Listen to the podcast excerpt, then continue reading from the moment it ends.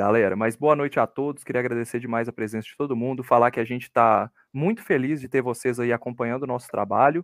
A gente chegou em um milhão de inscritos ontem, estamos extremamente felizes por isso. A gente ainda não conseguiu fazer a nossa comemoração da forma como a gente gostaria por causa da situação que a gente está vivendo, mas é muito importante esse marco e dizer para vocês que o trabalho continua.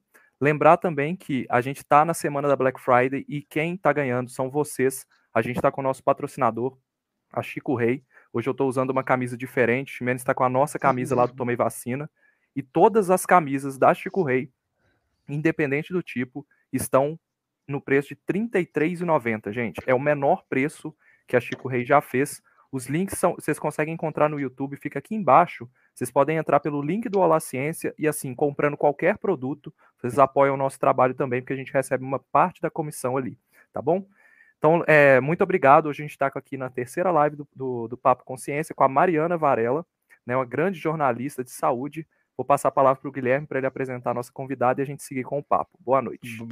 Boa noite, gente. Boa noite, Lucas. Boa noite, Mariana. Boa noite aos nossos membros. É... Ó, o pessoal já está falando ali que vai comprar a camiseta da Chico Rei. Ó. É isso aí, gente. Melhor preço do ano. é... A gente está aqui hoje com a Mariana Varela, editora-chefe do portal, do portal Drauzio Varela, colunista do UOL, jornalista de saúde, cientista social. Acho que isso é muito legal, porque geralmente a gente traz pessoas aqui é, de algumas ciências mais duras, né? Então, trazer o pessoal da Humanas aqui, acho que vai ser um papo super rico, uma conversa muito, muito bacana. E a Mariana, que está em pós-graduação, ou está pós-graduando em saúde pública? Está fazendo. Então, se apresenta mais um tiquinho aí para o pessoal conta pra gente um pouco como que é divulgar ciência, né? Divulgar saúde é, nesses tempos e até antes desses tempos, né? Como que você caiu aí nesse, é, nesse cenário, nesse, nesse mundo. Esse Bom, gente, primeiro eu queria parabenizar vocês. Um milhão de seguidores é muito legal, né? Tem um canal que divulga ciência e chega a um milhão de seguidores no Brasil, é motivo para comemorar muito. Sim, é, obrigado. É, bom, uma honra estar aqui. Olha, eu comecei a trabalhar com ciência já, eu venho de uma família de médicos, né? Tem todo mundo na minha família é médico, basicamente. É, e, e, então eu sempre cresci no meio da medicina, né? E sempre gostei muito de saúde, muito de medicina, mas eu não queria ser médica. Então uhum. eu fui para a área das humanas, e acabei fazendo ciências sociais, que também faz ciência, né? A gente esquece que as humanas fazem ciência também, né? Não todo, todo mundo de humanas Sim, faz ciência, certeza. mas tem ciência e humanas também. Sim. E já comecei a trabalhar com jornalismo durante o curso de ciências sociais. Assim, eu já percebi que eu queria escrever, que eu queria trabalhar com comunicação, que essa era mais minha praia mesmo. E aí, jornalismo, assim, você acaba tendo que se especializar numa área, né? É melhor se você consegue se especializar numa área você tem mais campo, uh, enfim, você consegue trabalhar melhor. E eu fui para a área da saúde porque foi natural, né? Minha família toda médica eu acabei indo para essa área. Mas eu me interesso muito por, por, saúde pública, sabe? Depois eu acabei estudando saúde pública porque eu acho que essa é uma área muito importante, especialmente no Brasil, e que a gente acaba deixando meio de lado quando fala de saúde. Né? A gente, principalmente o jornalismo, é muito focado em divulgar a importância, né? e é super importante esse trabalho, mas divulgar doenças e sintomas, novos tratamentos, né? É, muito ainda com essa ideia da doença. E então eu, foi legal que a gente começou a fazer um trabalho pensando também na saúde pública, que é uma questão mais complexa e que é, é atravessada por muitas questões racial, de gênero, né? De socioeconômicas, enfim. Legal, muito bom. É, eu queria entender melhor, assim, você falou de, de que estava no curso de Ciências Sociais, né? E fica aquela questão, né? O jornalista mesmo, ele tem um curso específico comunicação, tem um curso de jornalismo. Como é que fica essa, essa, essa transição para o jornalismo profissional? Como é que ela foi para você? Foi, foi tranquilo fazer? Teve que fazer alguma especialização? Uhum. É, essa é uma discussão, né? O jornalismo ele não exige que você tenha cursado faculdade, quer dizer, qualquer pessoa que trabalhe com comunicação pode, é, é no fundo, é jornalista né? Pode ser jornalista desde que siga, obviamente, os princípios do jornalismo, a ética do jornalismo, enfim, não é simplesmente trabalho com comunicação, sou jornalista, não é assim. Mas é uma área em que a experiência, a prática é muito mais importante do que o curso. A discussão, tem jornalista que é, detesta isso, que eles têm muito preconceito com quem não fez faculdade. Eu entendo, porque realmente a faculdade dá uma parte teórica importante do jornalismo, mas no Brasil não é exigido que você tenha feito faculdade. Então, uhum. você tem jornalistas que fizeram outros cursos. Mas eu comecei a trabalhar ainda na década de 90 com jornalismo e não parei mais. Então, já são muitos anos trabalhando nessa área. Já fiz rádio, já trabalhei em revista, já trabalhei em várias redações e acabei ficando mesmo nessa área de jornalismo. E Muito bom. falando sobre saúde mesmo? Não, desde no começo não, eu fiz de tudo. Na rádio eu fiz até desde rádio, rádio, escuta, até trânsito, eu fiz um trabalho geral, assim, comecei uh, fazendo trabalho bem assim, bem de baixo mesmo do jornalismo, e depois eu fui me especializando em saúde, aí eu fui me interessando pela área de saúde, e comecei a me especializar mais nisso e estudar por conta própria, né, eu já tinha uma base boa em saúde, né, por causa da minha família, eh, principalmente a minha irmã, que eu tenho uma irmã dois anos mais nova que eu, que eu acompanhei muito ela, o curso dela de medicina, assim, eu me interessava muito, eu aprendi muito com ela, então eu já tinha uma boa base de saúde, né, que não é uma área fácil, cobrir saúde Sim. não é uma área fácil. Uhum. O que, que, você, que, que você acha mais difícil, assim, de cobrir na área de saúde? Olha, primeiro, Lucas, tem uma parte que é muito técnica, né? Para a uhum. gente que é de humanas e que não trabalhou com saúde, tem uma parte muito técnica mesmo. E esse, essa relação, por exemplo, com especialistas de saúde nem sempre é fácil, porque eles estão acostumados com uma outra linguagem, com um jargão. Nem todo médico consegue passar uh, o conteúdo, e nem a obrigação do médico nesse sentido, né? Falar com o jornalista e passar o conteúdo. Então, tem uma parte técnica que é mais difícil. Por isso que as redações também acabam tendo muito pouca gente especialista em saúde. São poucas as redações que investem em saúde, porque para você formar um profissional na área de saúde, de ciências no geral, né? Mas saúde, que é mais minha praia, leva tempo. Né? Uhum, você uhum. precisa uhum. investir, precisa de prática. Um jornalista de saúde tem que saber ler um estudo, tem que entender o um mínimo né, de como funciona a ciência para saber avaliar quando dá uma matéria, quando não isso... dá, quando o estudo é válido, quando não é, enfim. E isso é ensinado na faculdade ou você tem que aprender por conta própria? Existe o curso, durante no curso tem a parte de jornalismo científico, e que agora eu acho que depois da, da, da pandemia vai crescer mais Vai o interesse bombar, das né? pessoas por essa Sim. área, né? Inclusive, eu fiz esse curso na pós-graduação de jornalismo científico, mas tem uma parte ali que é prática, gente, que, que, é, que, o jornalista tem que correr por conta própria. Acho que como divulgador científico também, né, uh, mesmo que você aprenda a técnica, que é importante, tem uma parte ali que você aprende com o tempo, mesmo fazendo, não tem jeito. Uhum. É, eu tenho percebido mesmo, assim, existe uma, uma, um fluxo institucional, principalmente uma tendência institucional de que o jornalismo científico ele ganha força com, essa, com esse movimento uhum. da pandemia. É, se você pegar parte do orçamento do CNPq que era direcionado à divulgação científica, a gente sempre avalia, toda vez que sai, né? Todo ano tem corte, corte atrás de corte. Aí você olha lá, a parte de popularização da ciência tem dobrado. Né? Então, uhum. você vê um, um, fluxo de institucional em investir mais em divulgação científica. Você acha que isso foi antes da pandemia? Agora, com a pandemia, eu não cheguei a olhar o orçamento desse ano para o ano que vem, né? É, nem sei se saiu ainda, mas fato é que já existia esse movimento. Você acha que tinha alguma, antes da pandemia, tá? Tinha alguma uhum. tendência, uhum. alguma coisa que estava acontecendo que fazia com que as pessoas se interessassem mais para fazer divulgação científica? Eu acho que o trabalho dos divulgadores científicos tem sido essencial para isso, sabe? É, vocês que pulam assim intermediários e vão lá nas redes sociais e começam a falar disso, abrem canais no YouTube, falam disso. Vocês, o Atila, um uhum. monte de gente que faz esse trabalho e que acaba despertando a curiosidade, o interesse pelo assunto. Eu acho que foi muito devido às redes sociais, sabe? Porque é, eu vejo muita gente jovem, principalmente, interessada nisso. Lógico, a pandemia mostrou a relevância disso para quem ainda não sabia, mas é, você tem razão, já vem antes da pandemia isso. É, uhum. Infelizmente, a gente tem tido cortes sucessivos aí na área das ciências, né? É uma pena, porque o Brasil tem um potencial enorme, tem grandes institutos, grandes universidades, né? Que fazem ciência de qualidade, mas a gente tem esse entrave aí que é falta de investimento o que tem feito, inclusive, muitos jovens cientistas irem embora, né, saírem daqui para tentar trabalhar em lugares que investam em ciência, né. Uhum. É, desse, desse ponto de vista, assim, é, dessa trajetória, né, da divulgação científica no Brasil, e a gente, como o Lucas falou, a gente está vindo de um cenário aí de corte de investimento em ciência, e a gente que está divulgando ciência aí há pelo menos seis anos, a gente tem tentado mostrar isso, tentar mostrar o valor da ciência. É, você já estava produzindo é, jornalismo uhum. de saúde, jornalismo de ciência, jornalismo científico antes da pandemia. É, como que foi para você é, essa transição? Assim, você logo, logo no início, já percebeu um aumento de interesse ou isso demorou a aumentar? Sim, eu acho que foi bem rápido, as pessoas entenderam, principalmente os próprios jornalistas, né? Eu costumo brincar que aconteceu no jornalismo a mesma coisa que aconteceria se amanhã eu acordasse e falassem para mim: você tem que cobrir a área de economia, está acontecendo um caos na economia, vai lá cobrir. Eu não saberia nem por onde começar, com quem eu ia falar, como ver o que, que importa, o que, que não. Né, não saberia nem, não entendo nada de economia, quase nada de economia. E isso aconteceu nas redações do mundo todo. Né? As pessoas, jornalistas, tiveram que ir atrás de uma área difícil. aprender, né? aprender uma doença nova que a ciência não tinha ainda as respostas, então nem bastava saber cobrir, saber ir atrás, porque a gente ligava e os médicos e cientistas falavam, a gente ainda não sabe. Então, lidar com essa, né, é, com essa situação foi muito difícil.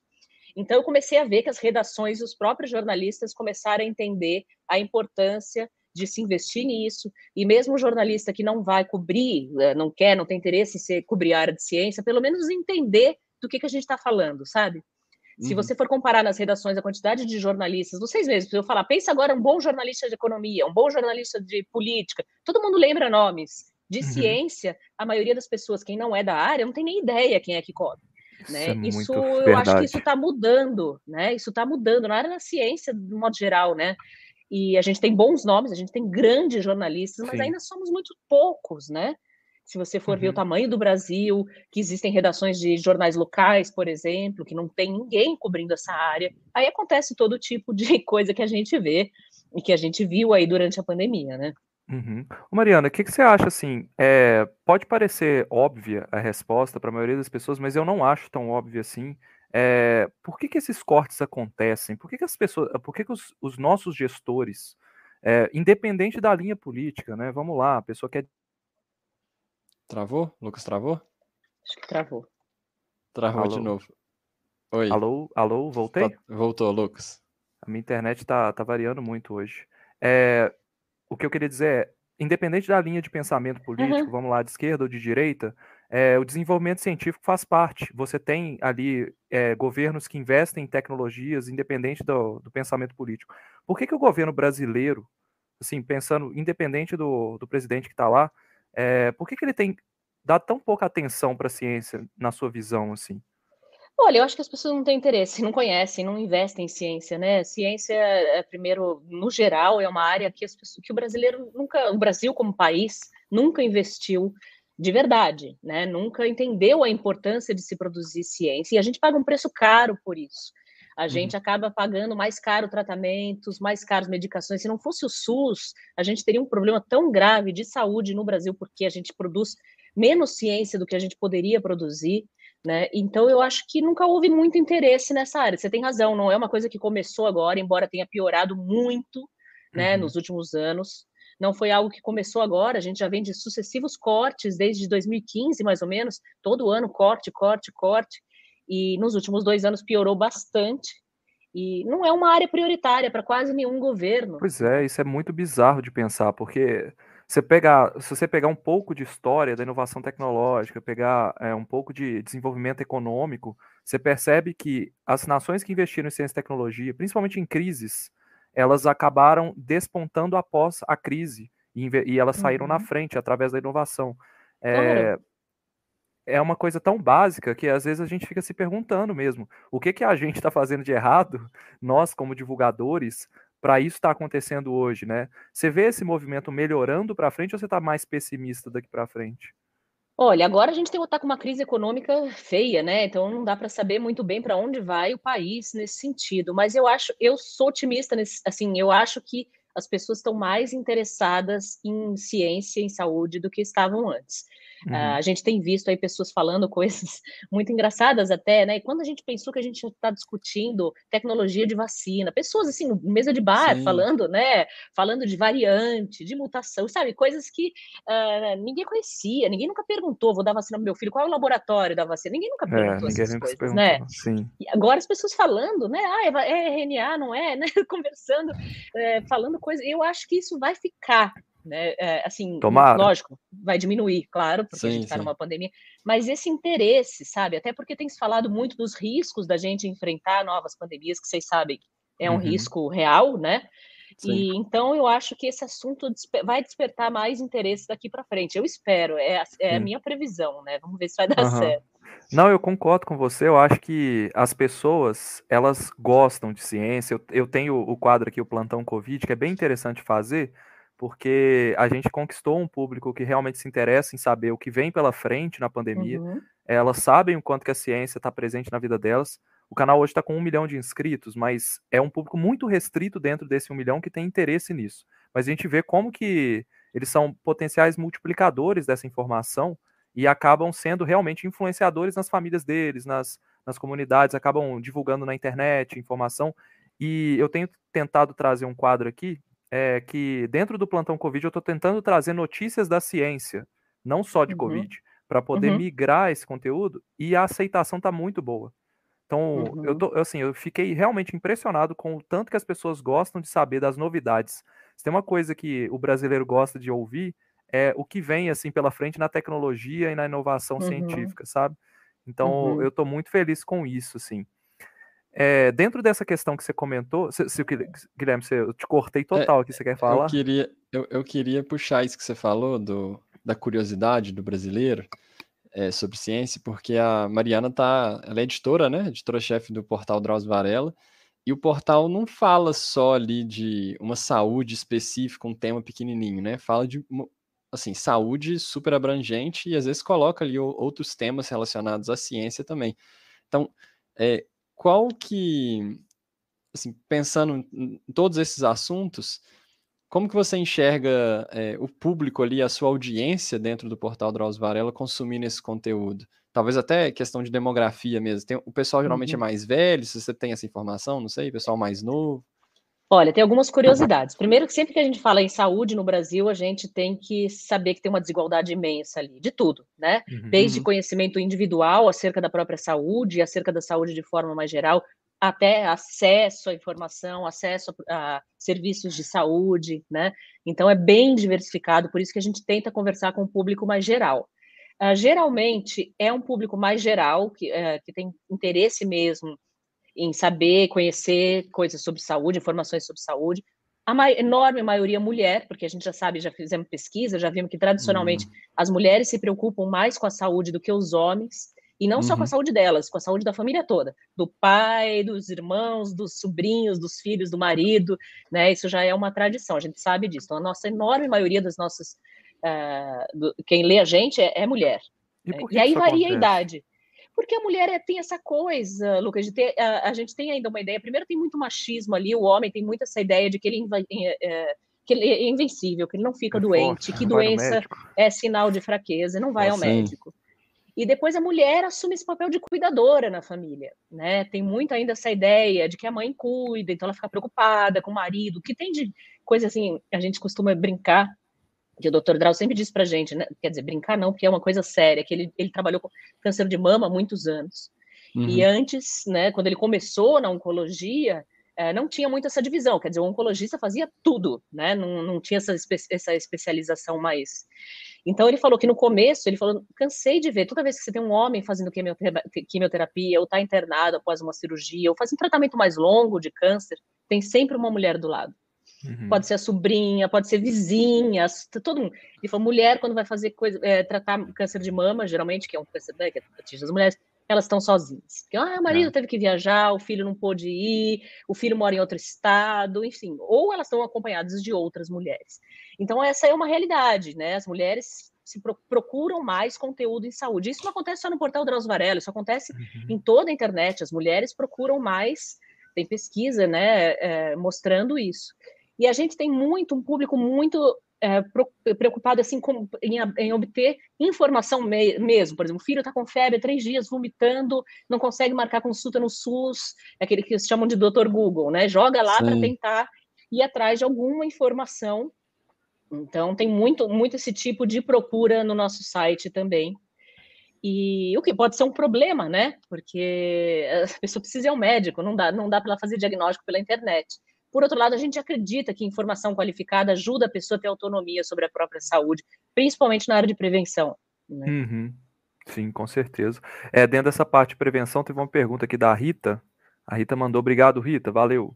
pergunta: por que é tão difícil que informações precisas sobre forma de proteção não sejam divulgadas pela grande mídia? Ninguém sabe sobre os aerossóis e a importância da PFF2. Essa é uma pergunta que eu também tenho. Assim, uhum. por que, que a mídia, a grande mídia hoje, ela não está falando dessas máscaras PFF2?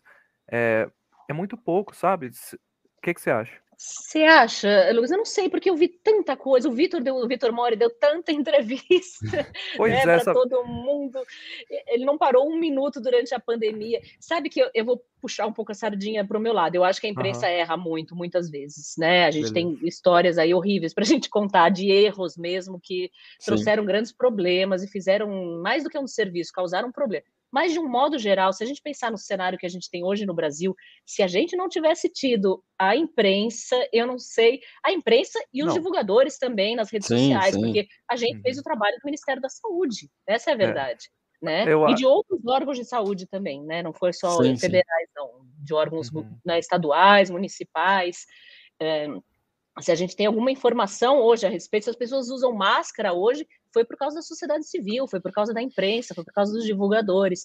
Eu acho até que tem bastante informação a respeito.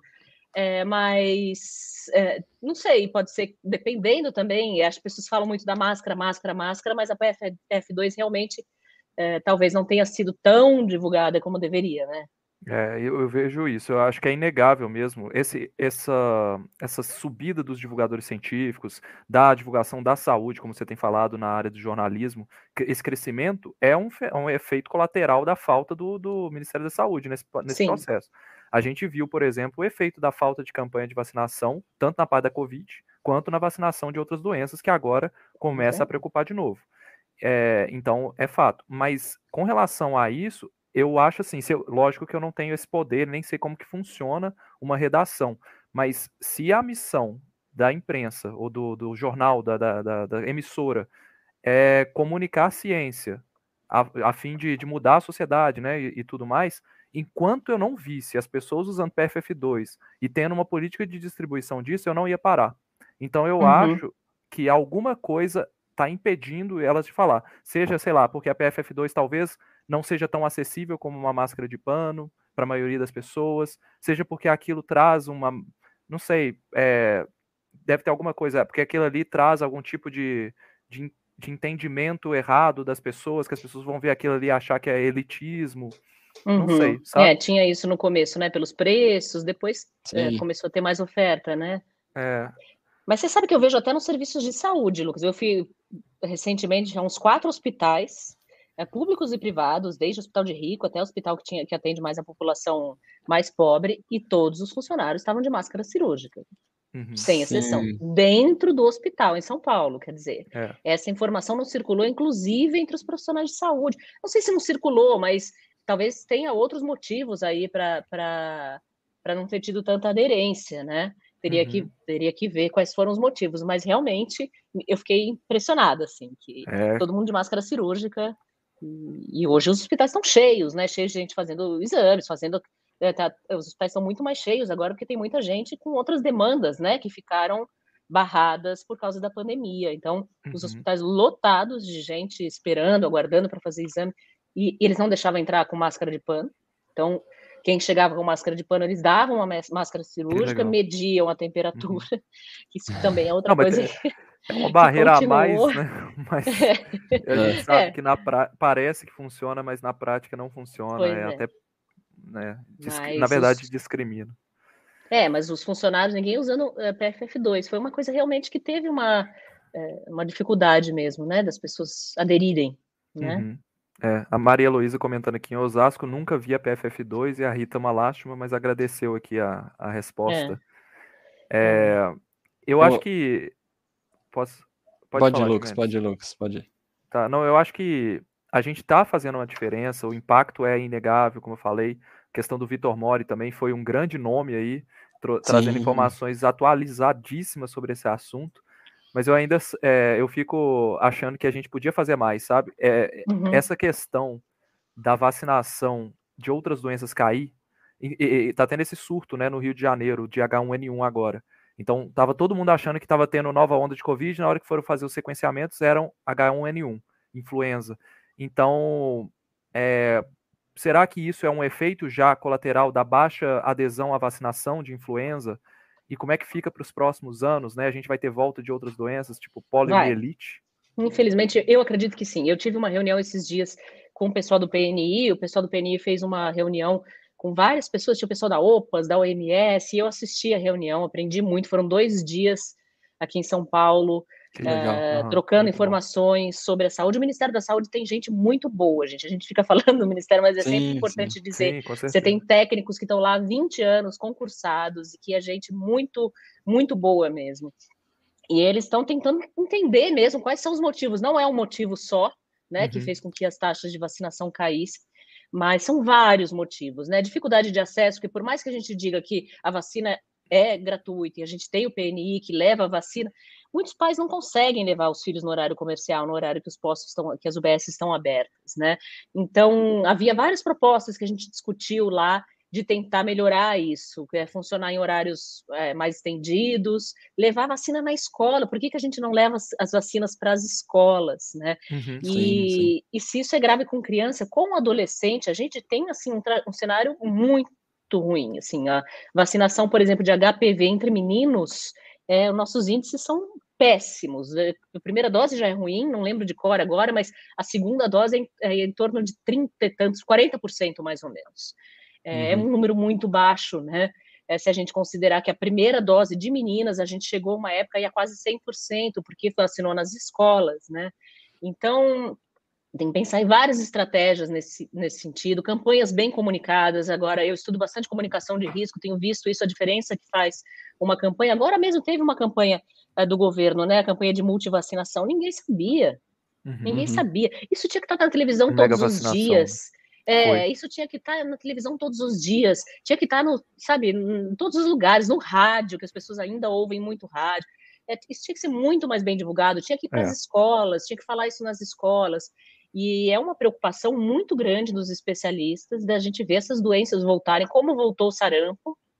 E se a gente tiver, por exemplo, surtos de pólio aqui, imagina a tragédia. Nossa. Olha, eu, eu, nunca vi um caso de poliomielite na minha vida, assim, acontecendo. É eu lógico que acho que eu nasci em 93, devia uhum. ter ainda bastante, mas nunca tinha visto na comunidade. Eu vi na minha vida um caso de sarampo. É. eu conhe... não conhecia a pessoa, mas fiquei sabendo da pessoa que teve. E só ano passado teve mais de 10 mil casos de sarampo. Pois é, da... que é uma doença que pode ser grave, né? É, extremamente. E vacina e tem resolve, isso né? também. Né? Você pegar as crianças, os pais agora têm entre 30 e 40 anos, né? De pegar pais de crianças pequenas, eles não viram essas doenças acontecerem também, Sim. né? A gente não viu o surto de pólio, por exemplo. Minha uhum. geração uhum. não viu, as, né? É uma coisa que aconteceu há muito tempo. A gente conseguiu erradicar a pólio aqui. E outras doenças também que podem não matar ou não oferecer perigo, mas, poxa, são doenças infantis que tem que, né, que não precisam acontecer, tem prevenção, né? E... Eu muito, muito ruim mesmo. O, isso você falando me lembrou, é, eu não sei se você sabe, mas a gente fez um, um documentário com é, sobre HIV, sobre a história do HIV no Brasil, e, e eu entrevistei o Drauzio. Ah, é? Fui lá, que legal. Fui lá no, no, no consultório dele, né, no, é, em São Paulo, e a gente pegou a entrevista dele, é, de dois outros professores da UFMG, infectologistas, é, de um pesquisador da USP, a gente construiu todo esse compilado, a gente publicou num canal que é o Blablalogia, que é um canal é, colaborativo de divulgadores científicos. Uhum. E eu lembro do, do Drauzio falando justamente, você falou que as pessoas não lembram, né, sobre o HIV, é, como que essa memória é importante, né? Como que muito manter importante. isso fresco na cabeça das pessoas é muito importante. E o, o, SUS tem uma função, né? O SUS tem, tem a função de tentar manter isso vivo, a imprensa tem essa função também. Uhum. E eu queria que você trouxesse um pouquinho para a gente assim a sua visão do ponto de vista é, da ciência social mesmo, assim. É, qual, uhum. Por que que isso é tão importante? É, qual que é esse movimento assim da, da população? É, por que a gente precisa ficar lembrando? Só a gente não, não saber, é, tipo, aprender ali não é suficiente, sabe? Pois é, Gui, assim, você tem que sempre pensar que o, Brasil é muito desigual, né? Aquilo que eu digo. É, uhum. É, Para algumas pessoas, basta descer do prédio e ir até uma clínica privada, pagar ali e falar, ah, vacina, todas as vacinas estão faltando no meu filho. Pronto, faz o cheque, eu pago com cartão, acabou, tá resolvido. Para outras pessoas é muito difícil isso. Não, o, o, posto não é tão perto, a UBS não é tão perto de casa, a pessoa tem que uhum. trabalhar, uhum. acaba esquecendo no dia a dia. Tem vários filhos, às vezes, né? Então acaba se perdendo. Os médicos também, por não terem visto essas doenças também, muitos deles, médicos jovens, acabam esquecendo de reforçar, ou porque não. É isso que até falaram no PNI, né? Por exemplo, vacina de HPV todo médico que atende adolescente, seja lá por que motivo for, tinha que falar da importância de vacinar contra HPV. A gente é um dos campeões de, de morte por câncer de colo de útero no é, né, o Brasil. Uma doença totalmente evitável, que mata Sim. a maioria das mulheres negras e pobres.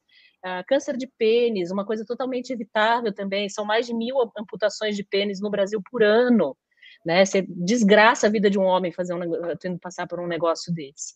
Uhum. E tudo uhum. isso pode ser evitável com informação e com a vacina contra HPV. E eu acho que tem muitos motivos, né? Um deles é que a gente não dá a importância para isso. A gente vê, por exemplo, é, países que tiveram a Ruanda fez uma campanha agora de vacinação contra HPV e conseguiu, também era um país que tinha muita morte por câncer de colo de útero, eles reduziram muito a taxa deles. E foi isso. Todos os médicos falando, eles virou prioridade do país vacinar os jovens contra HPV. E foi uma coisa muito bonita, porque é um país sem recursos, com muito menos recursos que o Brasil, que não tem um SUS, e eles conseguiram vacinar a maioria da população. Quer dizer, quando, quando tem todas as forças uh, juntas, né? Por exemplo, tinha que ser um trabalho junto com, a, com, a, com, o Ministério da Educação, botar essas vacinas nas escolas. Por que não é. vacinar os jovens nas escolas? Vários países fazem isso. E a gente fez isso com a vacinação contra HPV com meninas uma época. Uhum. É, enfim, é, são muitos motivos, motivos sociais, muitas vezes. E agora, essa quantidade de desinformação aí está é, tá tendo um impacto grande. A gente, ainda bem, não tem um motivo, um movimento antivacinista expressivo no Brasil, mas ele vem crescendo nos últimos anos. E a desinformação está afetando a confiança nas vacinas. Eu não tenho a menor dúvida disso.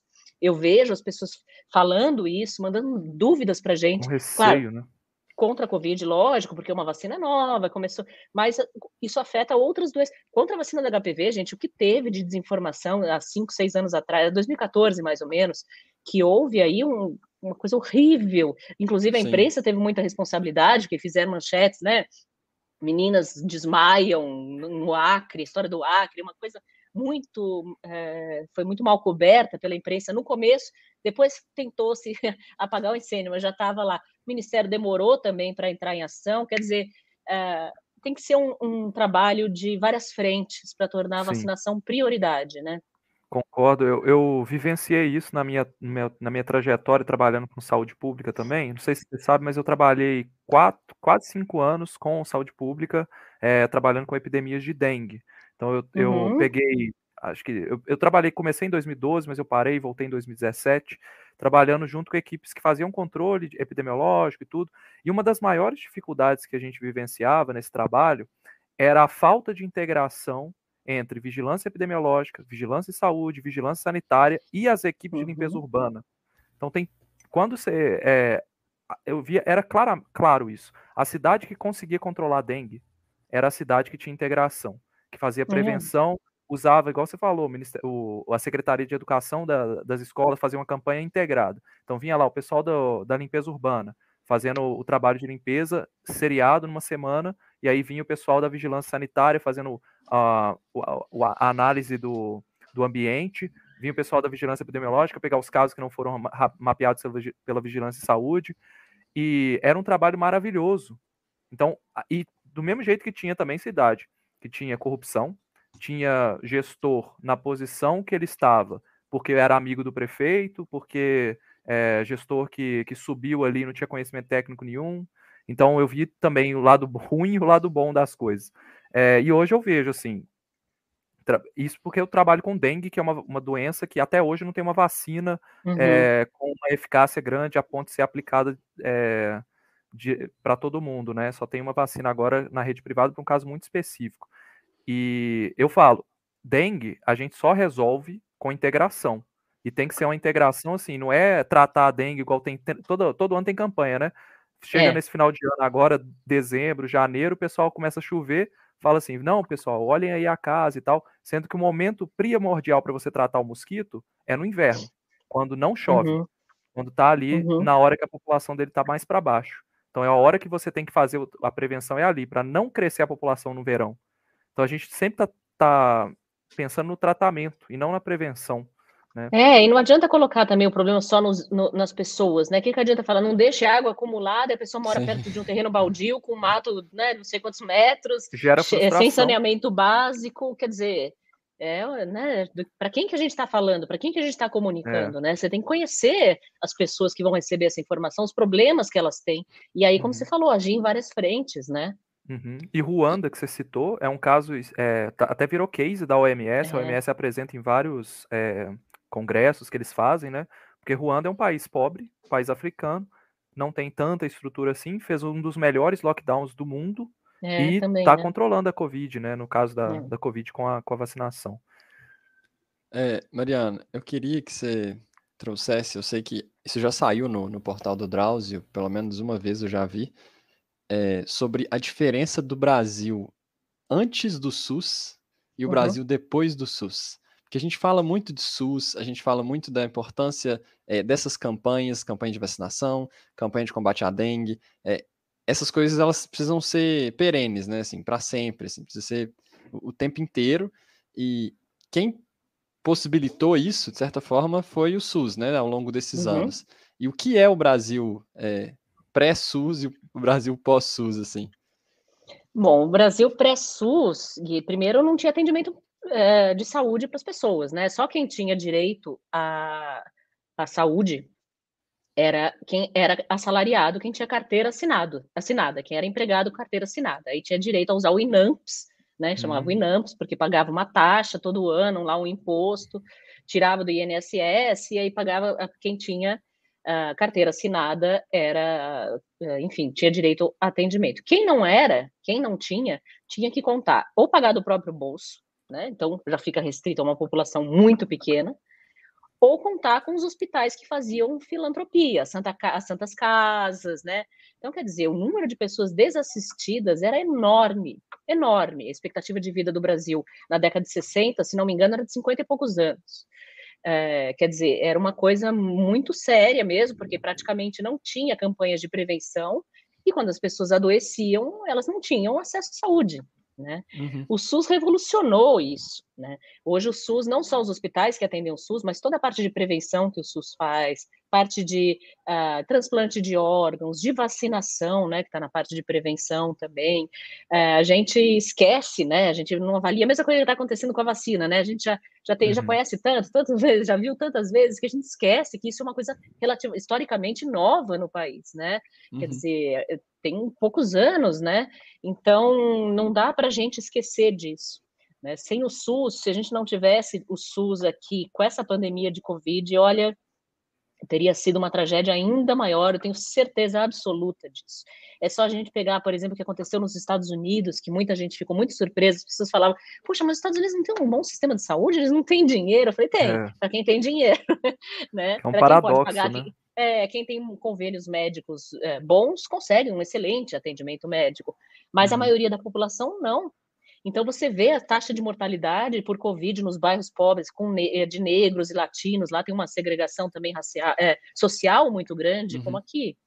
Então, assim, você vê as regiões com a maioria da população negra, latina, é, a quantidade de jovens que morreram de Covid, porque já estavam em condições de saúde, tem muito, muito índice de, de doenças pré-existentes, né, de obesidade, doenças uh, como diabetes, enfim, que agravavam o, o quadro de Covid e muitos desses jovens morreram, jovens de 20 e poucos anos. Então, é uma, o SUS evitou essa catástrofe, assim, é uma, tudo que aconteceu foi catastrófico, mas podia ter sido muito pior ainda.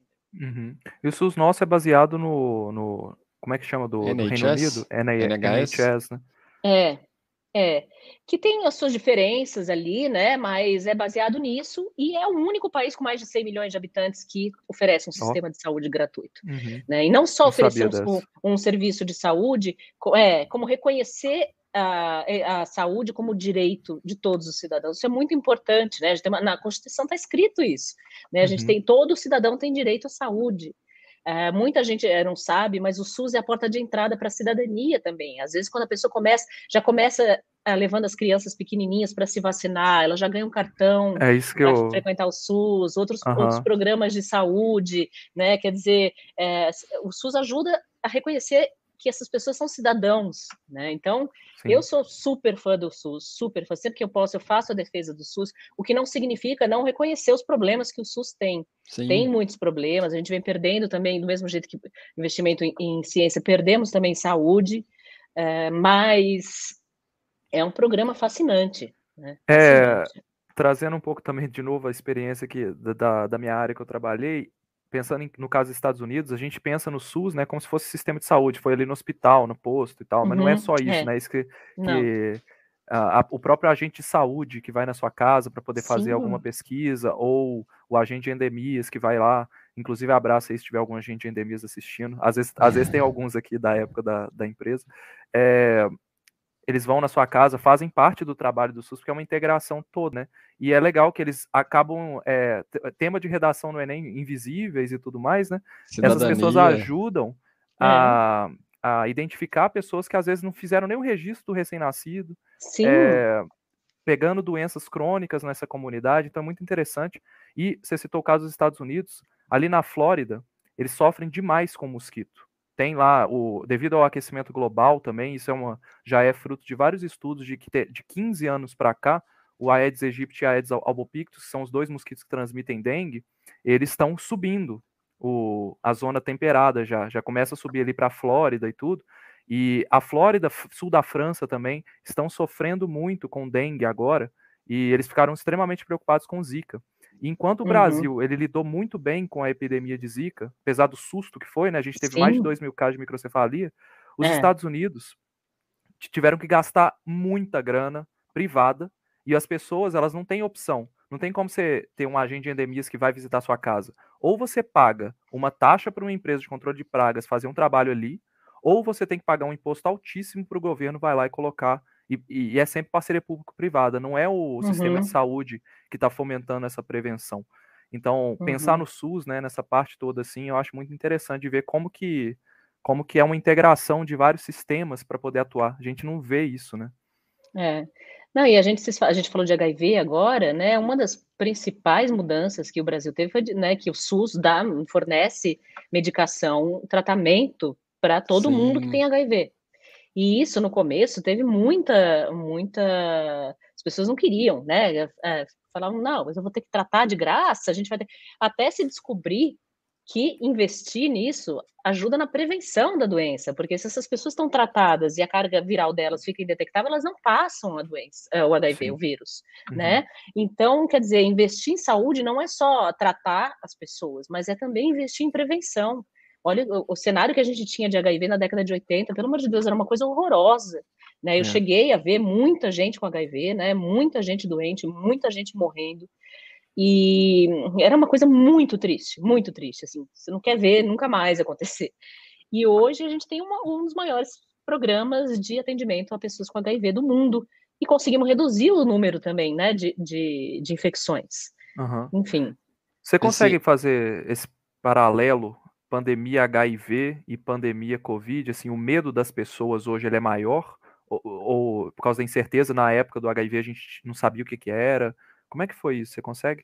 Olha, eu acho que tem muitas semelhanças, tem diferenças também, porque HIV envolve comportamento sexual e quando a gente né, é, trata de comportamento Sim. sexual tem muitas especificidades, né? Uhum. Mas a gente tem semelhanças, né? Um vírus que ninguém conhecia, as pessoas assustadíssimas, sem saber o que, que era verdade, o que, que não era. Naquela época também tinha muita desinformação, embora, obviamente, é, não circulasse com a velocidade que circula hoje, Sim. né? Mas muito é, a estigmatização de grupos, né? A gente viu isso pior no HIV, mas também aconteceu com a Covid, né? Os idosos, pessoas mais velhas sofreram muito nesse período aqui com a forma como foram tratadas, né? Como se fossem dispensáveis. Deixa faz isolamento vertical, essa loucura que não sei de onde tiraram isso, e deixa os idosos trancados em casa. Quer dizer, é, você quando vende muito essa ideia, fala muito nessa ideia de grupos de risco, isso já tem muitos estudos mostrando, você aumenta a estigmatização e com isso você deixa essas pessoas ainda mais vulneráveis à doença. Isso, então isso aconteceu com o HIV, aconteceu também com a Covid, E, mas essa coisa de as pessoas não têm medo, né? Incerteza para você ter uma boa percepção de risco, para fazer uma gerência individual de risco, não uma gestão individual de riscos, você precisa de informação. E a gente não tinha isso em nenhum dos dois momentos no início. Né? Claro, com a Covid o negócio avançou uma rapidez absurda, a ciência em um ano tinha um monte de resposta, tinha sim, vacina, sim. imagina. Mas essa incerteza que aí deixa a desinformação correndo, as pessoas com medo, tomando decisões malucas, aí cada um cria os seus critérios também, porque não sabe mesmo o que fazer, né? Uhum. É, isso foi muito parecido, muito parecido mesmo.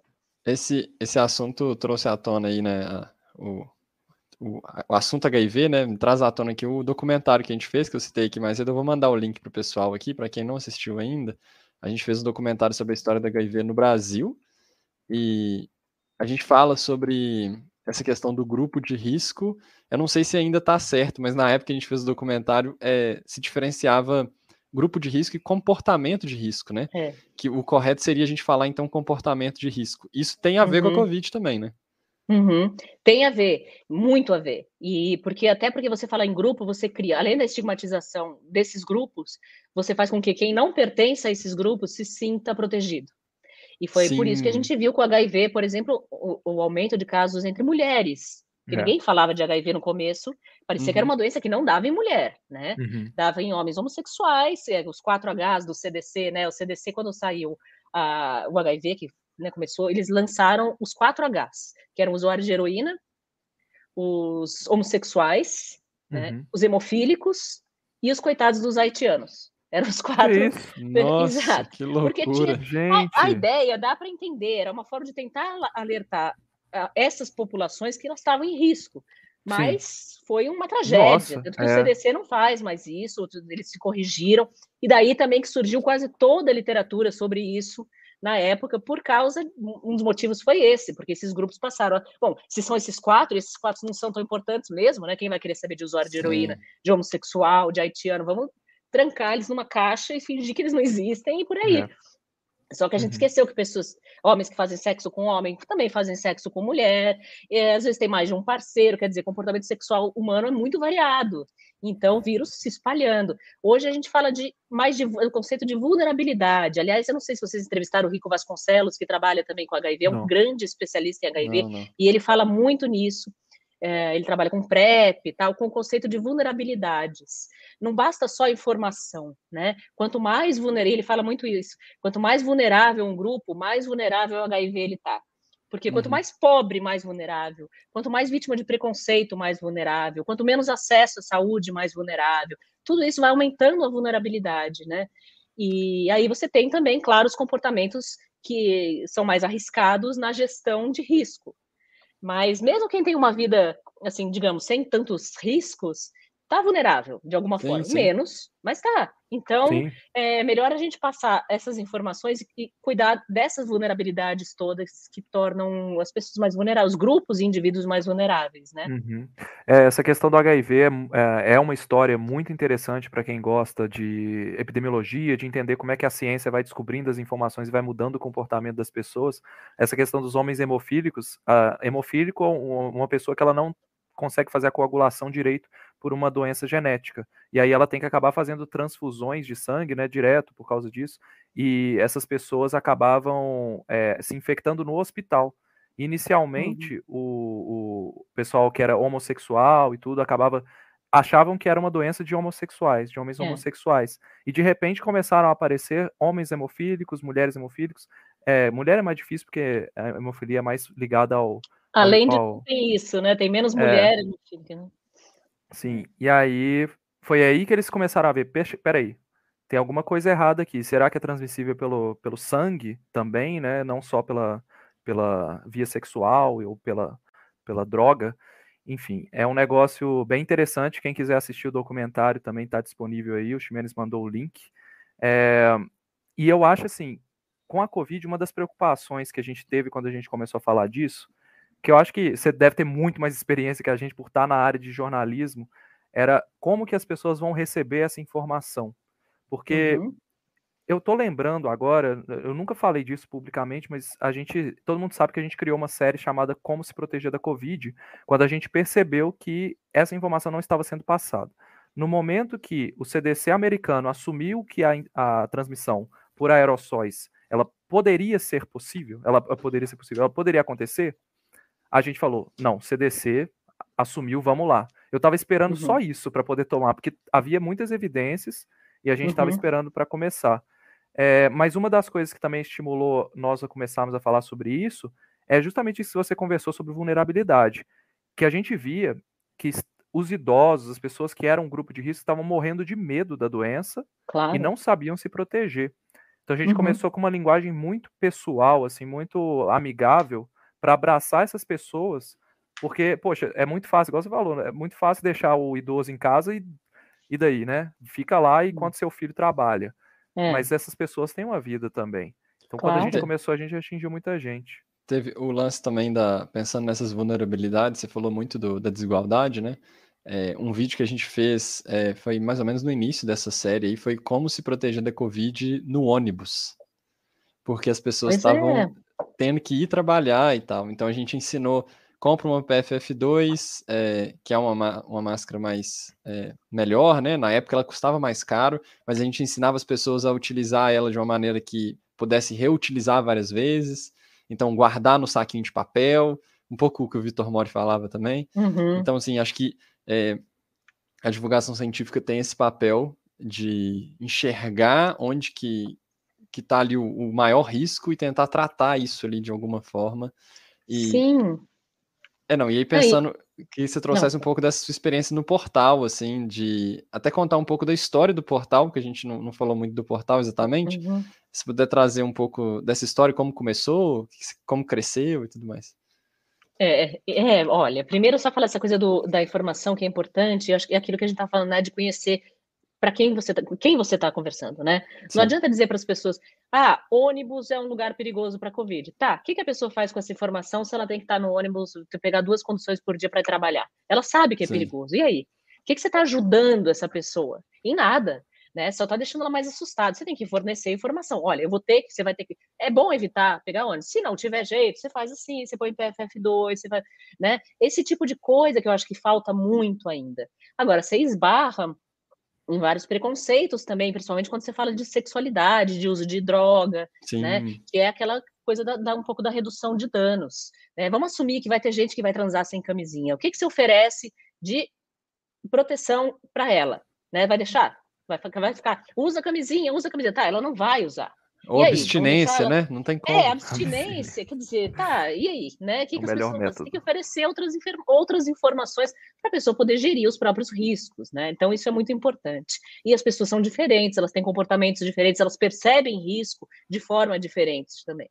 Uhum. Ah, o portal, na verdade, ele surgiu assim. O doutorado tinha essa coisa de ele fazia um, ele tinha um programa de entrevistas num canal universitário na década de 90, que ele levava especialistas para falar sobre temas, osteoporose, sei lá.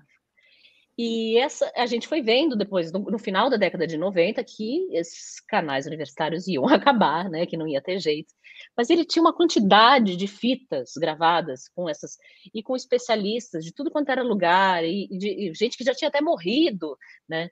E aí a gente começou a pensar e aí alguém, não sei quem, falou: por que a gente não transcreve, paga alguém para fazer a transcrição dessas fitas e joga na internet para ficar lá, né? Para ter lá que esse legal, material, uh, ah, para não perder, mais para não perder, até ter uma ideia do que fazer com, é, com ele, do que para a internet estava começando, quase ninguém tinha computador em casa. Uhum. Bom, quando isso aconteceu, nos primeiros meses, uh, a gente teve mais ou menos 2.500 acessos, sem nenhum tipo de divulgação. Sem ninguém saber que aquilo existia, aquilo foi correndo de boca em boca e foi espalhando, que as pessoas iam ler as entrevistas, jogavam no Google. Quase ninguém tinha, assim, pouquíssimas pessoas tinham internet em casa, computador em casa tal. Uhum. E aí a gente começou a ver que a internet ia ser o grande negócio mesmo, né? Que as pessoas iam usar a internet para buscar informação.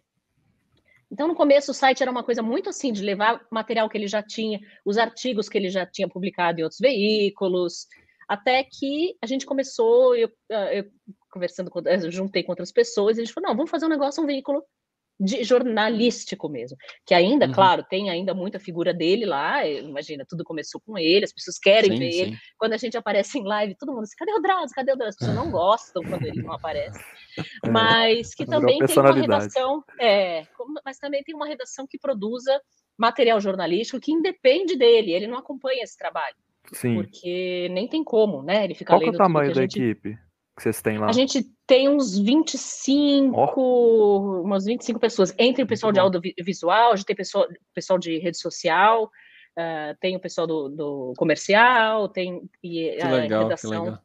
Então, mas foi muito legal mesmo. E hoje, então, a gente tem essa, esse, esse trabalho aí que aí, ficou maior do que ele. Assim. Sim, expandiu também para as redes sociais, né? O próprio YouTube. Muito, muito, muito. A gente fez 3 milhões agora de, no YouTube, foi oh, muito bacana também. Parabéns. E parabéns. falando de coisas assim, né? Porque a gente leva uns temas também que as pessoas querem ouvir. Por exemplo, um dos vídeos que a gente mais tem no YouTube, que mais acesso, é um vídeo sobre sexualidade depois dos 60.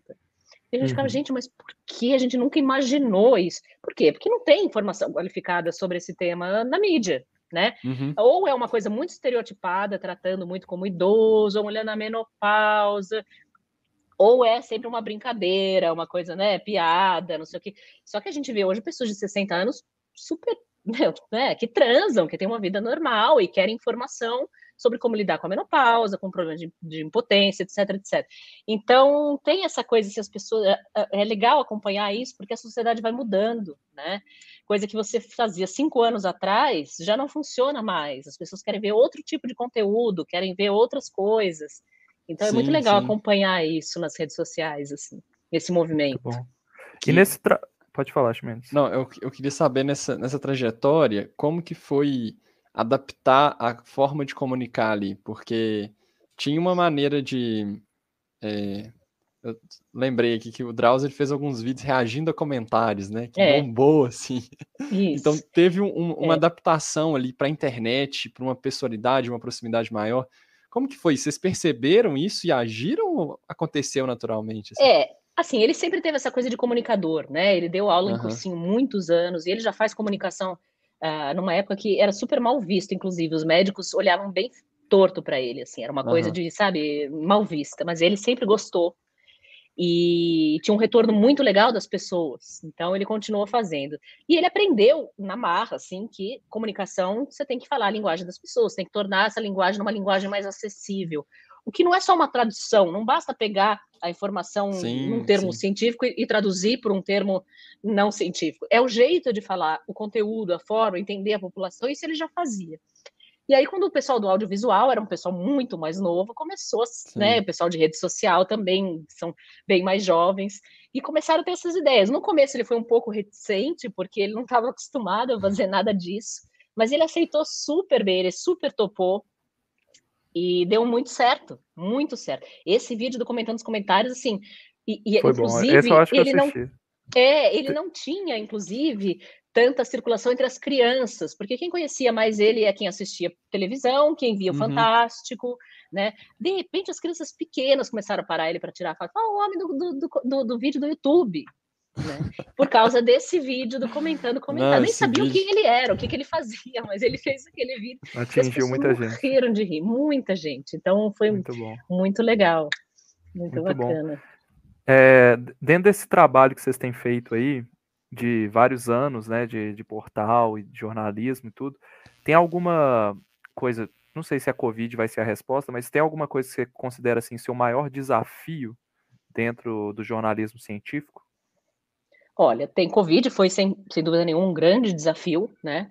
Uh, ah, para a gente foi muito difícil para a equipe toda. A gente trabalhava no começo, nossa, 24 horas quase, a gente só parava para dormir. Uhum. E e muito legal também poder falar dessa coisa do ritmo da ciência, que os colegas jornalistas ficavam, mas ainda não sabe. Eu falei, gente, calma, a ciência tem um ritmo, é totalmente diferente do ritmo do jornalismo.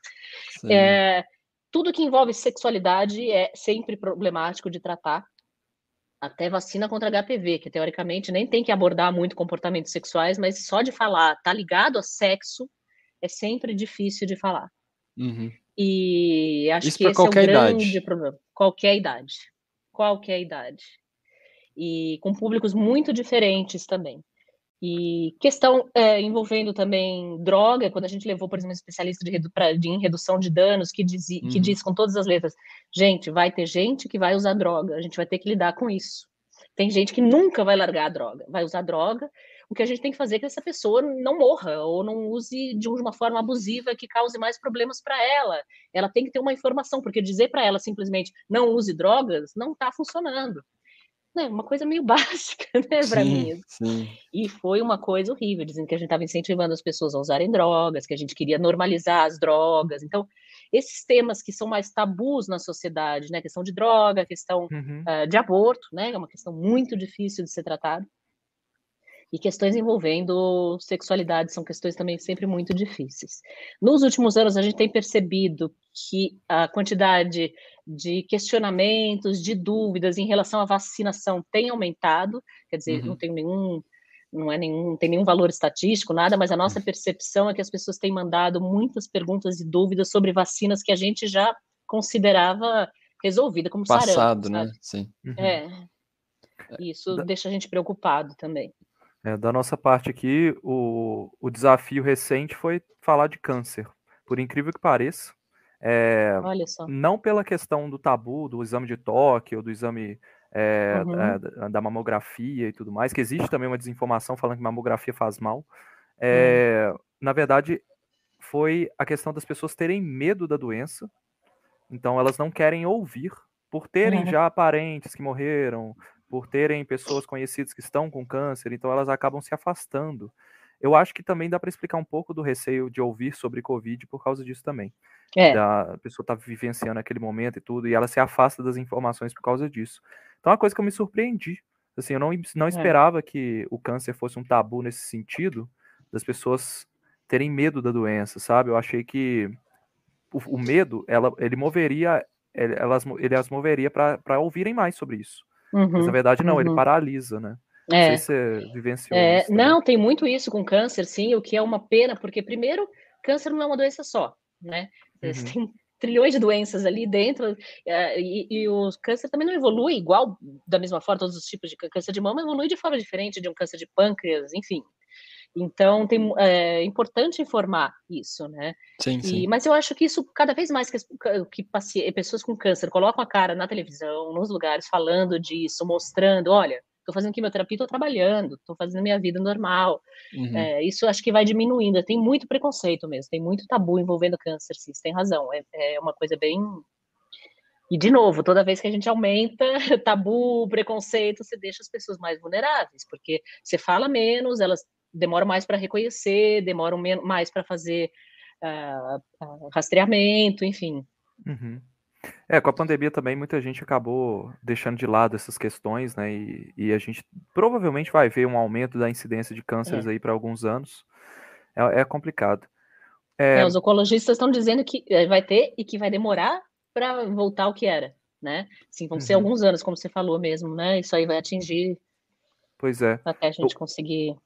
O que faz o trabalho que você faz é extremamente importante, a gente também. A gente está tentando entrar um pouco na área da saúde, assim, mais essa parte de prevenção, porque o Holacense cresceu muito por causa da Covid, né? A gente teve uhum. esse crescimento absurdo agora, é, mas a gente tentava puxar um pouco de saúde. Agora a gente vai voltar a falar mais dessas doenças que são crônicas, que estão presentes na vida do brasileiro, né? Então, realmente. E, e tentando trazer também é, esse lado da ciência, né? Porque a é. gente a gente tá no YouTube aí há seis anos, um pouco mais de seis anos, e a gente sempre viu as pessoas falando muito de saúde, é, às vezes ligado muito à medicina especificamente. Então, sobre a pesquisa, como que a pesquisa acontece, como que, qual que é o processo de um medicamento, é, você falou do ritmo da ciência, né? O ritmo da ciência é. é diferente do ritmo do jornalismo.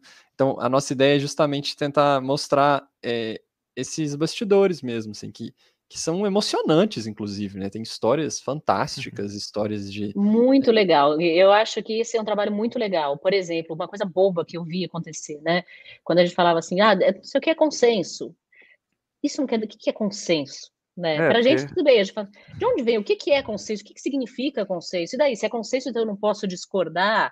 É, quem falou que é consenso? Como esse consenso é formado? Sabe? Coisas básicas Sim. mesmo, mas que são fundamentais na ciência, para o conhecimento básico de ciência, né? Por exemplo, teve propaganda, teve canal aí jornalístico, claro, eles queriam criar polêmicas, mas que colocavam é, pessoas falando de ivermectina junto com alguém falando mal de ivermectina qualquer pessoa que conheça a ciência minimamente sabe que não é assim que funciona, né? Debate, não é porque né, tem assim. alguém, é, não é, você não está falando de política, né? Então vou colocar alguém de esquerda e alguém de direita para conversar, não é isso que a gente está fazendo, né? E muitas vezes foi por má fé, as pessoas queriam mesmo aumentar o engajamento, mas às vezes eu sentia que era falta de, de ignorância, de entender o que, que, é consenso, quando que a ciência descarta algo, como não, isso aqui realmente já se mostrou ineficaz, não tem mais que seguir, sabe, coisas bem básicas para quem trabalha com sim, ciência. Sim. Eu acho que falta esse tipo de conhecimento. Inclusive, eu acho que essas coisas tinham que ser matéria de escola, né? Acho mesmo. Sim. Nossa, é verdade. Eu ah, nunca tinha pensado é, é. em falar sobre isso, mas eu acho que faria muita diferença. Assim, pensando se a gente visse. O método científico não é fácil de entender. Eu acho que um erro dos divulgadores científicos, nosso também, é, é tentar mostrar para as pessoas: olha, é simples. Não é simples, é difícil. É, a é. gente não tem é. toda a, a habilidade para falar sobre isso sempre. Normalmente. Tem, tem livros e livros, né? Você pega aqui atrás, por exemplo, é, tem um livro que eu leio que ele chama Como Ler Artigos Científicos, que eu tô sempre uhum. folheando. Porque é. não tem jeito. Se você trabalha com, por exemplo, área da saúde, é, ficou famoso agora o tipo de, de, de teste que você faz para verificar a eficácia de vacinas. Existem N metodologias possíveis que você não vai saber analisar todas, não é tudo igual. Então, realmente, é um negócio que eu acho que tinha que ser ensinado mais na escola. Metodologia científica é maravilhoso. E muita gente fala, né? É o melhor que a gente tem até agora. Não é perfeito. Uhum, exato. Sim. Achei é, e quando a gente vê. Não, pode falar. Pode falar. Não, não, é só dizer que quando a gente vê, por exemplo, essa coisa que aconteceu aí, né? Quando você vê essas peças de desinformação, que é diferente fake news de desinformação, né? A fake news é uma notícia errada que circula, desinformação é uma peça feita com o intuito de enganar. E tem umas uhum. coisas muito bem feitas, tem site, você abre, tem um, um estudo ali né? Você olha, quem não conhece, olha ali, tem dados, tem dados estatísticos. Você fica boba, você fala, gente, as pessoas fizeram aquilo, montaram aquilo. Uhum. E então, sabe, e é difícil para uma pessoa leiga que não tenha conhecimento bater o olho e falar, não, pera isso aqui, Exatamente. não conheço essa revista, sim, essa revista sim. não é um, né, não, enfim, como que a pessoa vai, vai verificar? E ela fala, não, mas eu vi um estudo, e ela é, viu mesmo, só que o concordo. estudo, né, não era não era um estudo de verdade, ou então era um estudo muito mal desenhado, enfim, todos os problemas que a gente viu a respeito do tratamento precoce aí, né? Uhum. Eu acho que é muito mais fácil desinformar do que informar. Uhum. Infelizmente, eu acho que Destruir, as pessoas né? Muito mais fácil do que é. construir. É, uma coisa que a gente ficou muito impressionado é com a quantidade. Isso eu pessoalmente fiquei muito impressionada, que eu sei que o nível de formação de, dos médicos no Brasil também é muito desigual, também tem de tudo. Sim, sim. Mas assim, eu fiquei muito impressionada com a falta de conhecimento na área de ciência eh, dos médicos sabe? Isso Sim, foi uma coisa que me também. impressionou muito.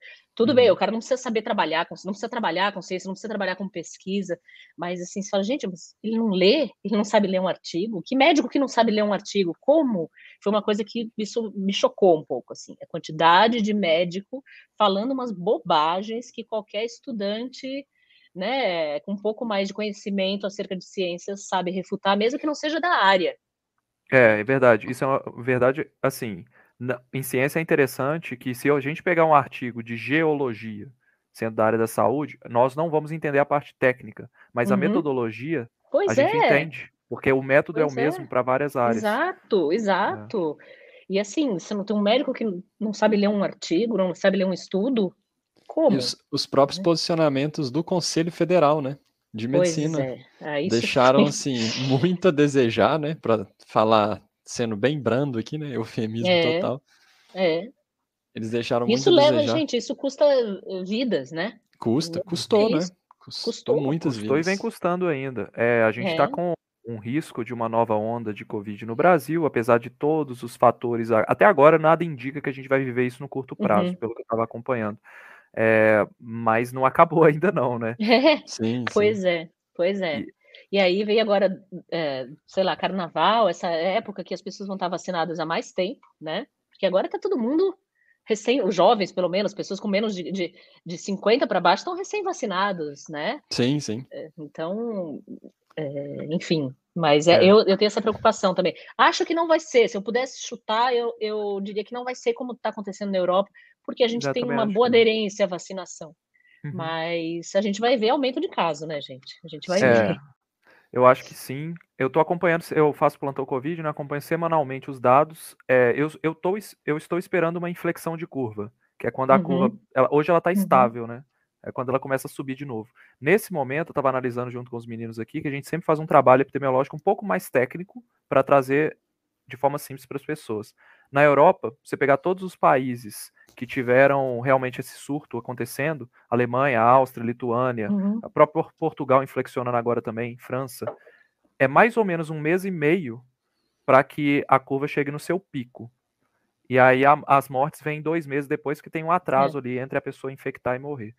Então, eu estou esperando acontecer esse, essa inflexão para começar a dar, dar os alertas para as pessoas. Apesar de sempre estar tá falando na cautela e tudo. Então, qual é a minha visão para o curto prazo? Acho que a gente vai ter um Natal relativamente normal, um uhum. ano novo relativamente normal. Meio de janeiro me preocupa, que vai ser o ponto de inflexão da curva, sabe? E aí sim, se a curva começar a subir no meio de janeiro, dá um mês e meio ali, você vai cair exatamente no carnaval. Que é, é um momento onde talvez seja, acho que mais que ano novo, seja a festa com maior contato e possibilidade de, de, de, importação de casos de países, que vem muito estrangeiro uhum, para cá, sim, sim. e entre estados, né? O pessoal viaja muito. Então, eu ainda não me preocupo com o carnaval, apesar de sempre estar alertando de que é uma incerteza e tudo, uhum. mas sempre falando, pessoal, olha, vamos sair com cautela, agora é o momento da gente voltar ao normal, né? Vamos sempre usando as medidas de prevenção e tudo. E no momento que isso inflexionar, Aí a gente tem que abrir, abrir o olho de novo, porque pode ser o efeito da. da a mesma coisa que está acontecendo na Europa pode acontecer aqui. Uhum. É, é isso aí, gente. Nós temos aqui uma hora e quinze de live quase já. já. Eu, queria, eu queria saber de você, Mariana, é, uma visão aí de futuro para divulgação de ciência, inclusive no seu trabalho, o que você puder contar para a gente, é claro.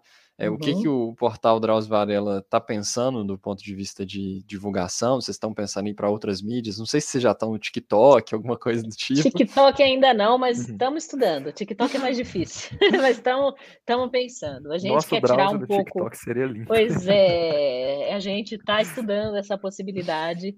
A gente quer e tem, tentar agora também se firmar mais como veículo também né? Uhum. Uh, essa é uma preocupação, inclusive, do Dr. Drauzio, que ele diz, gente, eu não vou viver eternamente, eu vou morrer, e isso aí tem que continuar, esse trabalho de vocês tem que continuar. Então, a gente está querendo também, até porque tem muita gente legal, assim mesmo, trabalhando com a gente, então a gente está querendo levar outras pessoas também para frente das câmeras, trazendo informação em saúde, fazendo né, um trabalho, mostrar também o pessoal que trabalha também por trás, nos bastidores todos. É, é bem difícil, esse tem que ser um trabalho lento, porque demora para as pessoas se acostumarem né, com a ideia. Sim, né? A sim, gente sim. até hoje, a gente escreve lá, você faz matéria, assina a matéria, tem foto nossa, na internet fala, o doutor Drauzio falou na matéria, não, não sei ele que escrever. É, não adianta, não adianta, isso já é uma, a gente vai uma luta é. perdida já. A gente pessoas, tá... Então a gente, é difícil, né, esse, é. esse trabalho. Com certeza. Mas tá vocês têm que aparecer isso. mais, ué, tem que aparecer. É, é, é... é, a gente está tentando fazer isso, trazer mais informação, fazer um trabalho mais jornalístico mesmo, não tão centrado uhum. nele. Isso a pedido dele mesmo, ele mesmo sim, quer sim. isso. É. E só para fechar aqui, a gente teve um comentário que eu achei pertinente aqui, a gente não falou sobre isso. Ele, o Nelson trouxe aqui: quem promoveu a ivermectina já está preparado para o super piolho e a super sarna. Isso é resultado do abuso de fármacos. É, exatamente, sabe, as superbactérias, questão de tempo. A gente teve não dá para associar ainda, não vamos ser levianos e falar que o aumento de casos de pneumonia, por exemplo, pode ser um efeito da, do uso excessivo de azitromicina. Azitromicina, né? mas né? é. a gente sabe que um excesso de uso de um antibiótico, de um, de um medicamento contra um vírus, uma bactéria, enfim, gera resistência no longo prazo. Né? Eu trabalhei de novo, trazendo um pouco da experiência, trabalhei com dengue. Se você usa o mesmo inseticida para matar o mosquito por mais de cinco anos seguidos, vai aparecer população resistente e aquele inseticida não vai poder mais ser usado por anos, por 30 anos naquele lugar. É a mesma coisa com bactérias.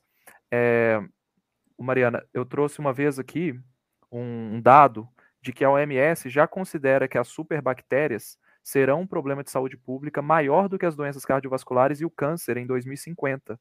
Então, se uhum. tem algo que me preocupa, é isso aqui: superbactérias. É. Até porque não é um problema que começou com a pandemia, né, Lucas? A gente sabe é. que no Brasil, por exemplo, os médicos receitam muito antibiótico, é fácil comprar antibiótico. E, uhum. e as pessoas tomam aleatoriamente, né? Toma dois dias, começa a melhorar, para, enfim.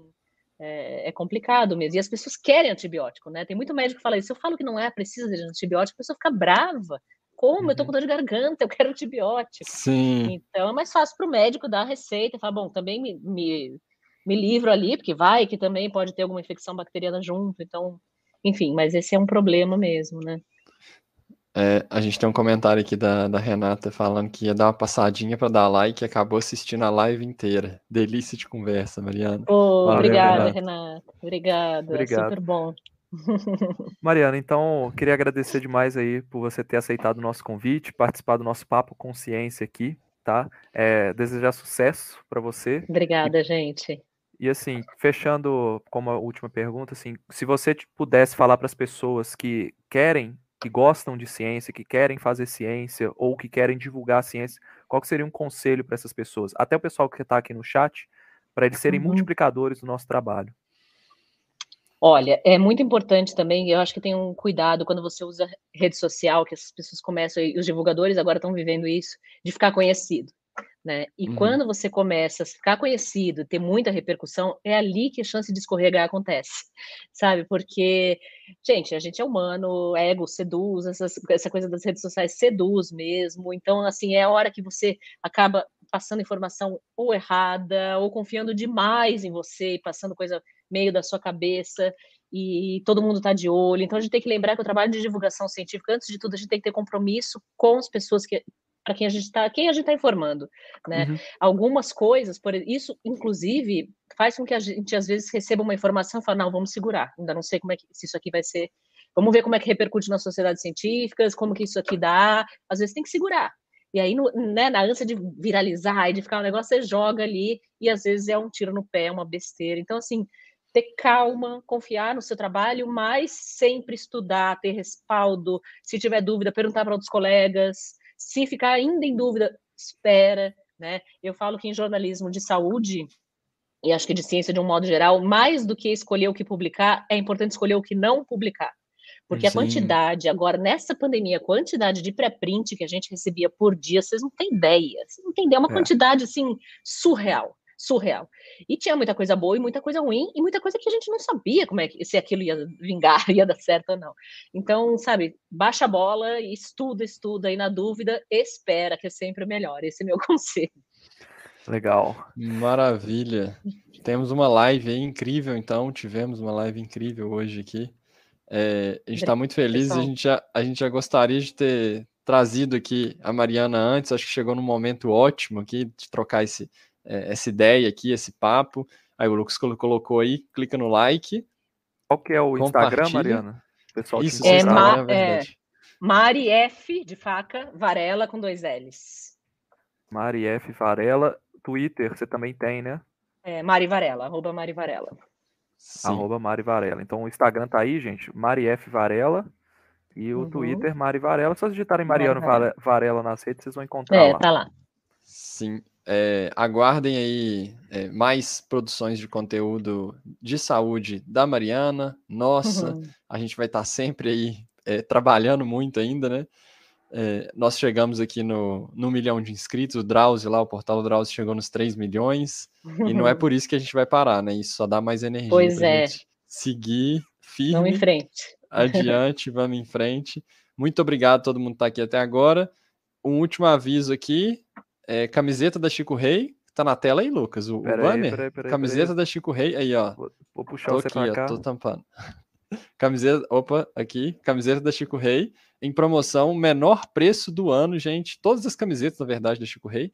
Basta entrar no link no comentário fixado. Se você comprar. Não, oh, vai, dar tá ver, não. vai dar pra ver, não. Eu tô com essa camiseta aqui, ó. Tomei vacina, graças à ciência. Peraí. O Lucas tá com outra ali que tem um coração ali, ó. Muito bacana Legal. aqui. R$33,90, hein, galera? R$33,90 tá um ótimo preço. É, vocês podem entrar para o nosso link e comprar outras camisetas também, que vocês ajudam o canal. É, é um percentualzinho que a gente recebe dessa, dessa venda, dessas camisetas, ajuda muito o canal da gente conseguir manter a nossa produção de conteúdo. Muito obrigado. Falou que comprou duas ali, ó. ó. Obrigado, Clodoaldo. Valeu. Valeu, Clodoaldo. E galera, seguinte, amanhã tem plantão Covid, tá? A gente vai falar da Europa. Vamos falar agora desse ponto de inflexão da curva que eu tô falando aqui para você. Será que chegou o momento? Porque tem alguns dados ali mostrando uma inflexão em alguns estados. É, sábado vai ter vídeo novo também. E terça tem outro vídeo da série do câncer. Então fiquem ligados no canal e a gente se vê por aí. Um abraço. Obrigada, gente. Até.